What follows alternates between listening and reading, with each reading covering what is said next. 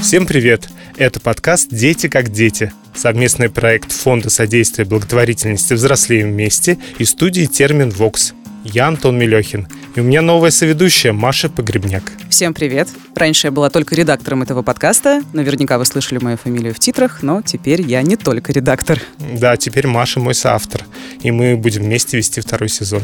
Да, и мы продолжим, как, собственно, и в первом сезоне, вместе с нашими героями бороться с мифами и предрассудками, которые связаны с особенными детьми. Во втором сезоне мы будем общаться с родителями и, по возможности, с их необычными детьми, если они смогут прийти к нам в студию. И сегодня нам повезло. У нас в гостях Наталья Полищук, руководитель информационных программ Всероссийского общества гемофилии. Наталья, здравствуйте. Здравствуйте. И ее сын Илья. Илья, привет. Здравствуйте. Мне 10 лет. Класс. В студии звукозаписи, наверное, еще ни разу не был. Ну, прям в настоящий никогда.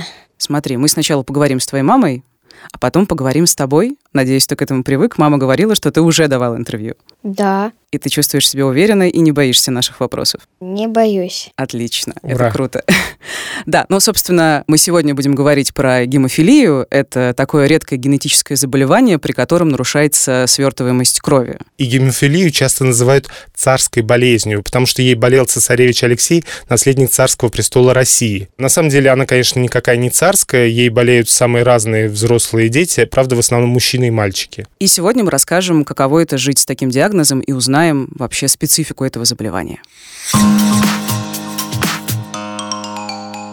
Наталья, первый вопрос. Вы можете объяснить нам максимально просто, что такое гемофилия? Да, на самом деле вы уже фактически ответили, это нарушение свертываемости крови, и, как правило, у людей ассоциируется с тем, что любой травматический момент приводит к кровотечениям, то есть кровь не останавливается так, как у обычных людей.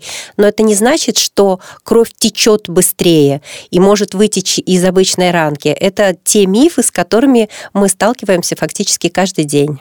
Заболевание гемофилия – заболевание генетическое, и оно передается, как правило, по наследству. Да, бывают какие-то спонтанные мутации, и сложно назвать точный процент, потому что детей сейчас рождается в семьях достаточно мало, и, может быть, даже у кого-то уже было в прошлом это заболевание, но оно через поколение, через поколение, и вот возникло в конкретной какой-то семье. Как вы узнали, что у Ильи такая особенность? Такая в нашей ситуации была немножко проще, наверное, поскольку у меня в семье я знала, что может быть такой момент. Э, У меня старший брат болеет гемофилией. Морально где-то внутри я была готова. Но любой родитель, конечно, надеется на то, что минует участь такая семью. Но вот у нас так не случилось. А почему, кстати, только мальчики? Ну, практически только мальчики, насколько я понял. Ну, здесь уже вдаваться в такие в генетические подробности наследования болезни, об этом можно посмотреть и почитать литературу, и в курсе анатомии в школе это происходит, как передается этот ген. Мне бы не хотелось слишком вот такие научные, на уровень хромосом опускаться, да, где там какая поломка хромосомы происходит. Такая происходит поломка, которая передается только мужчинам. Очень редкие есть случаи, когда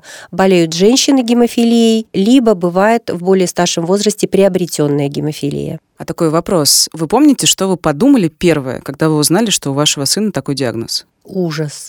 Именно, наверное, потому что я знала, что такое гемофилия, и у меня это ассоциировалось э, с тем временем, когда для пациентов с гемофилией фактически не было никакой помощи. То есть если мы говорим о совсем недавнем времени, буквально еще 30 лет назад в нашей стране фактически не было полноценного лечения, и ребята с гемофилией ужасно страдали, становились в очень раннем возрасте инвалидами, и фактически их жизнь проходила в основном в больницах. Сейчас, когда рождаются дети, и мы им рассказываем, что гемофилия больше не приговор, а образ жизни, и у родителей соответственное отношение, что да, это все не так критично.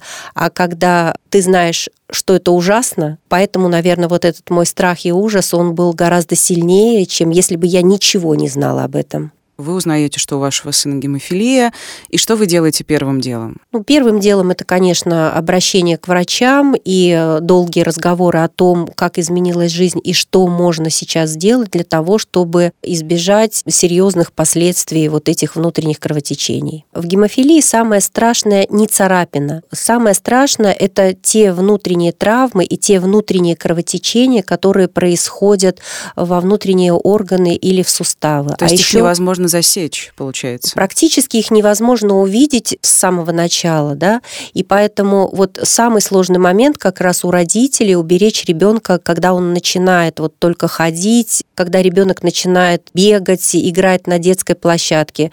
И в 2010 году в Москве уже был центр для детей по лечению гемофилии, мы его называем гемцентр. И, конечно же, там с врачами мы уже все проговорили и получили всю информацию, что нам нужно делать в ситуации с кровотечением. И, конечно же, поскольку молодой родитель не может сразу определить, насколько тяжелая ситуация, происходило так, что нам кажется, что он стукнулся. Неважно, сколько сейчас времени, 7 э, утра или 11 вечера, ты хватаешь ребенка, мы не вызывали никогда скорую в свою машину и едешь в гемцентр, потому что надо быть уверенным, что это не что-то критическое, а если это действительно проблема, то ребенку в больнице вводили внутривенно препарат. То есть вы все время были в таком нервном напряжении? Это постоянное состояние стресса, постоянное ожидание, как бы чего плохого не вышло. Вот это на самом деле для мамы, которая все время находится с ребенком, является самым изматывающим.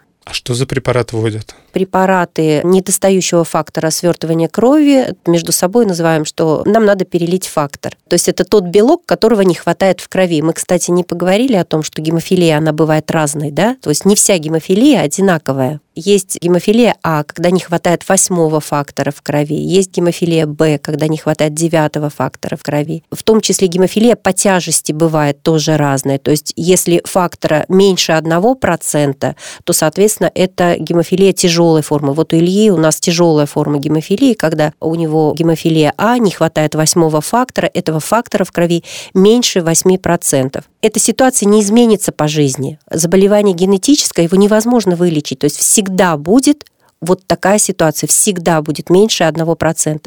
Но на сегодняшний день есть вот эти препараты заместительной терапии, их вводят регулярно. У нас схема через день, внутривенно мы вводим, и когда недостающий фактор вводится в кровь, фактически повышается уровень фактора, и ребенок ведет обычный образ жизни, фактически не отличается от других. А можно, раз уж мы начали говорить про повседневную жизнь, мы все-таки подключим Илью. Я понимаю, что, возможно, ты устал от этих вопросов про гемофилию, но расскажи просто о себе. Твоя мама рассказывала, что ты занимаешься спортом. Расскажи, пожалуйста, про это. Да, я хожу в спортивный клуб. Там каждый день есть тренировки, э, на которых мы вначале немного играем в игры, потом делаем часть с упражнениями, там 10 минут, еще в конце тоже играем во всякие подвижные игры. Извини, а что в целом за спорт, я не поняла? Это просто... Общее развивающее. А, общая развивающая физкультура. Да. Фитнес. Фитнес. И ограничений, получается, Наталья, нет. Вот Илья рассказывает. Фактически нет, за исключением чего? Что ты не делаешь? Я не прыгаю очень много. И еще мне еще нельзя. Очень делать. хочется играть в футбол, да, но, а, к сожалению... Почему? Ну, У нас это... мягкий поролоновый мяч, и я играю в футбол. А, то есть и футбол в таком состоянии, ну, вернее, но, возможно. Но если мягкий мяч поролоновый, то можно играть. Класс, здорово. Я вспоминаю первый класс, когда Илья пошел в школу, и начались уроки физкультуры и прогулки, и, конечно, было очень большое желание играть с товарищами в футбол. Но несколько совместных игр с ребятами Илья сам сделал такой вывод, что, к сожалению, не сможет он играть. И поэтому в школе чаще тебя ставят судьей, да? Ну, кстати, это круто. Когда тебе мяч залетал, тебя на ворота поставили, помнишь, было несколько ситуаций? Да, это было. Приходилось к врачу и бежать. Нет, нет, ребенок с гемофилией, когда подрастает, он уже в любом случае, наверное, любой человек уже понимает взаимосвязь, да, последствий, что может произойти. И дети с гемофилией с возрастом становятся достаточно аккуратные. То есть они уже знают, что если я сделаю что-то, это может вызвать у меня проблемы, соответственно, ведут себя более аккуратно.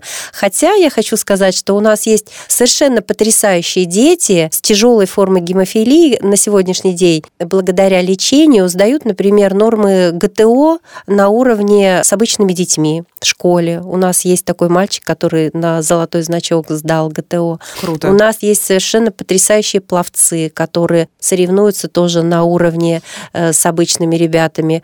У нас есть даже взрослые пациенты, которые занимаются более серьезными видами спорта, не просто фитнес. У нас есть э, чемпион по армрестлингу, это вот поднятие тяжестей. На самом деле на сегодняшний день фактически таких ограничений нет, только если это не бокс, если это не контактные виды спорта, и там, где можно получить действительно тяжелую травму.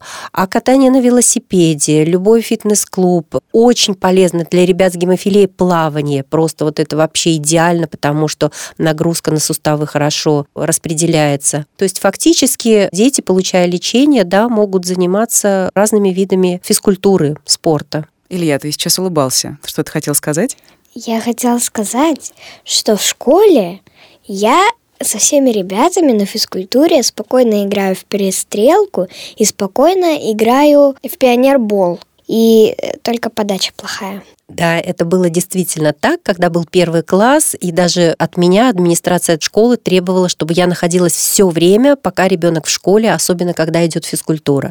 Но потом за ним наблюдали, как все это происходит, не разрешали играть вот в ту же перестрелку в пионербол, а сейчас, да, вполне успешно он это делает. А в школе таких ребят, как ты, нет больше? Нет. Нет, но если мы будем говорить о количестве вообще пациентов в нашей стране, то пациентов с такими вот нарушениями меньше 10 тысяч. А можно еще вопрос, Илье? Ты один такой, получается, на всю школу. Вот скажи, как ты к этому относишься? Тебя это раздражает? Или ты к этому привык? Или там ты все время отвечаешь на вопросы там своих друзей? Надоело, может быть, боишься. Нет, я своим друзьям в классе рассказал, что у меня такая проблема. А так вот, когда я по школе хожу, то вообще никто внимания не обращает, потому что ну, чем я похож на человека, у которого какие-то проблемы. Ничем не Внешне. похож. Вообще. И как Вот. ребята отнеслись в классе? Ребята сначала немного переживали, но как-то они успокоились, и сейчас спокойно вместе бегаем по коридорам. А переживали что? Они спрашивали, они там боялись, что это там заразно. Ну вот часто люди, которые ничего не знают, они боятся, что все кругом заразно. Но они боялись, что это как-то может передаться. Меня все стороной немного обходили, но я объяснил, что это все генное и что это никак не передается воздушно-капельным путем. Вот.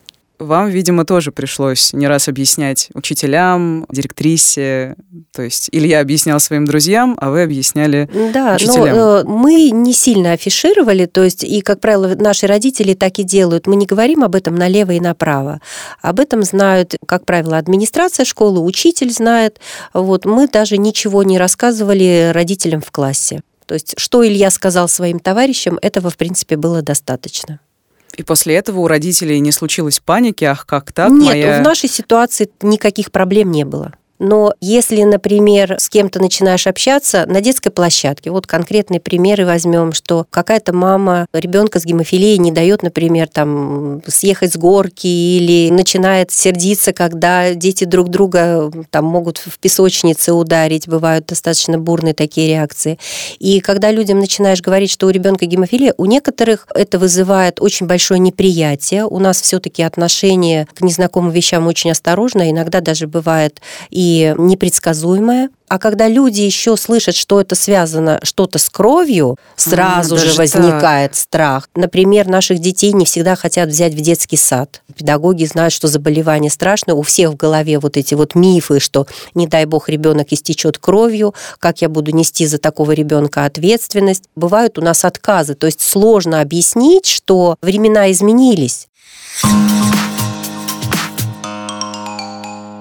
Вы говорили, что это образ жизни, что это уже не приговор, и у меня еще один вопрос к Илье. Твоя мама говорила про то, что есть какое-то количество правил, которые нужно соблюдать. Вот расскажи, какие правила ты соблюдаешь, ну вот, в своей повседневной жизни, что тебе нельзя нарушать никак, и что нужно делать каждый день. Необычное для других людей. Когда я ударился, например, на прогулке, либо где-то дома, то я обязательно должен сказать про это маме, и мы посмотрим, как это себя будет вести. Если это будет как-то ухудшаться, то мы, конечно, экстренно перельемся. Это, по-моему, единственное правило, которое я соблюдаю. А переливание — это очень неприятно. Сначала было сложно привыкнуть. Меня держал даже папа, потому что я вырывался. Сейчас спокойно, тем более сейчас придумали такие мази обезболивающие, которыми ты маешь место укола и вообще ничего не чувствуешь. Круто. А переливание, извини, в вену получается? Э, В вену можно делать в локтевой изгиб, в кисть. Ну, у кого где вены хорошие. То есть получается, что вот помимо этого правила с ударами, часть твоей жизни — это вот эти переливания через Но день. это вот повседневный график профилактики. Это вот через день. Раньше у меня было через два дня на третий, но теперь не хватает мне, потому что я слишком активный, и теперь через день. А вы можете объяснить, Наталья, что значит более активный? Ребенок ведет более активный образ жизни, соответственно, ему требуется более интенсивная поддержка профилактика, да. Это связано с риском травматизма. То есть в любом случае, когда происходит тренировка, здоровый человек не замечает, но у нас всегда где-то на уровне капилляров происходит микрокровотечение. Для здорового человека это абсолютно незаметно. Для э, пациента с гемофилией любая травма капилляра может привести к кровотечению. Это происходит не то, что там распухла нога одномоментно, и человек не может ходить. Нет, это подтачивается здоровье сустава постепенно. И сустав в течение долгого времени разрушается. Именно поэтому сейчас есть возможность да, учитывать особенности образа жизни пациента и назначить ему соответствующий режим профилактики. Том числе это зависит и от тяжести заболевания. Мы говорили о том, что гемофилия, да, бывает разной степени тяжести. У нас есть еще пациенты с осложнением гемофилии, называется ингибиторная форма гемофилии. Так там дети получают терапию не раз в двое суток, да, а в течение суток бывает, что необходимо переливать э, лекарственный препарат дважды. Ого. То есть через несколько часов, потому что вот этот белок в организме, он очень быстро разрушается. И именно вот таких пациентов э, тяжелых в первую очередь сейчас перевели на новый вид лечения. Это э, нефакторная терапия, подкожное введение лекарственного препарата. А это уже вообще для многих наших пациентов прорыв. На сегодняшний день уже больше 300 человек, пациентов и детей, и взрослых, вот общее количество, получают новую нефакторную терапию. А если мы заглянем еще немножко вперед, да, на подходе уже генная терапия. И такие работы ведутся, и мы ждем результатов. И, может быть, даже при жизни наших ребят это уже все будет осуществимо. Исправить тот поломанный ген, который приводит к гемофилии заместительная терапия, которую мы получаем пожизненно, она все равно не является панацеей. Уровень этого фактора в крови очень быстро падает. То есть в течение 12 часов, как правило, уже от введенной дозы остается не более 50%. Но это тоже у всех индивидуально. Есть специальные исследования медицинские, которые позволяют измерить, насколько долго лекарство держится в организме. А эту терапию вы получаете как бы от государства бесплатно? Да, есть э, специальная программа федеральная высокозатратных нозологий. На сегодняшний день это называется 14 ВЗН, если в сокращении. И все пациенты в нашей стране получают эту терапию за счет государства с момента постановки диагноза. Много ли вообще в России благотворительных фондов, сообществ, родителей, у которых дети с гемофилией. Почему я спрашиваю? Потому что когда вы оказались в ситуации, вы узнали об этом диагнозе, у вас были врачи, но была ли у вас еще поддержка каких-то сторонних, ну не знаю, сообществ, организаций? Был ли кто-то, на кого можно было опереться вот в самые тяжелые времена? Да, это как раз очень большая поддержка, которую в нашей стране могут получить пациенты с гемофилией. Это Всероссийское общество гемофилии. Это пациентская организация, которая была создана еще в 1989 году. Это одна из старейших пациентских организаций в нашей стране.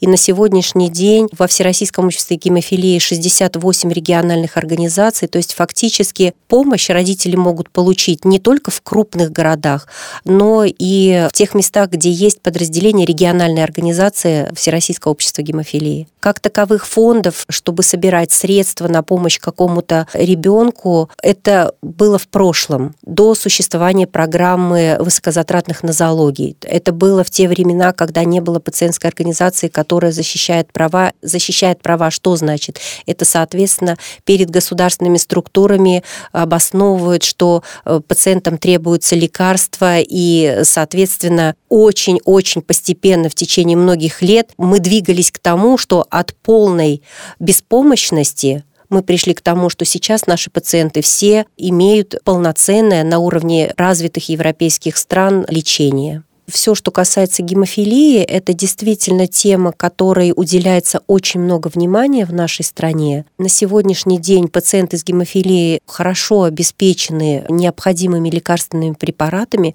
поэтому на сегодняшний день жизнь пациентов с гемофилией – это уже не такая страшная ситуация, как это было еще 30 лет назад. А как вам кажется, вот за последние два года, там 10 лет, 30 лет отношение людей изменилось? Вот мы поговорили про терапию, все-таки интересно, как люди стали относиться по-другому, или в лучшую сторону сместилось, или также осталось? Мне кажется, что все-таки отношение в нашей стране к людям с особенностями здоровья, к людям с инвалидностью, оно все-таки меняется в положительную сторону.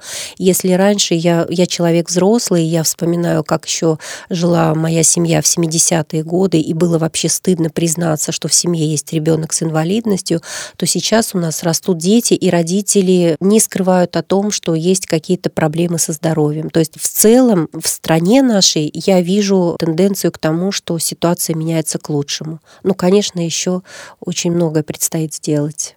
Ну, а вот по поводу того, что предстоит сделать, вы можете выделить хотя бы две или три главные, ну, условно, проблемы, которые сейчас нужно решать? В первую очередь, то, что касается тяжелых пациентов, это вопрос финансового обеспечения, чтобы у тяжелых пациентов было достаточно лекарств, чтобы можно было минимизировать последствия болезни. В первую очередь это финансы.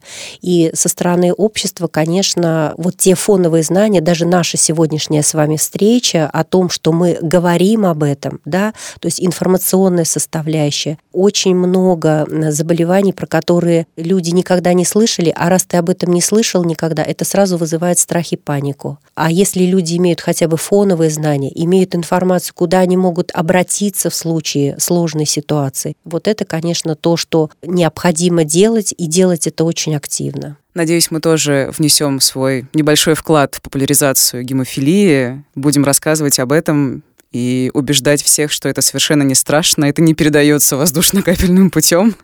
Это просто очень редкое генетическое заболевание. Наталья, огромное спасибо, что пришли к нам. Илья, тебе тоже большое спасибо. Пожалуйста. И с нами была Наталья Полищук, руководитель информационных программ Всероссийского общества гемофилии, и ее сын Илья. Всем пока. А это был подкаст «Дети как дети», совместный проект Фонда содействия благотворительности «Взрослеем вместе» и студии «Терминвокс». Я Маша Погребняк. А я Антон Мелехин. Слушайте нас на всех удобных вам подкаст-площадках, а также на сайте и в приложении SoundStream. Всем счастливо. Пока-пока. Над подкастом работали ведущий и автор Антон Мелехин, ведущая и редактор Мария Погребняк, звукорежиссер Анастасия Мазуренко, продюсер Кристина Крыжановская. Thank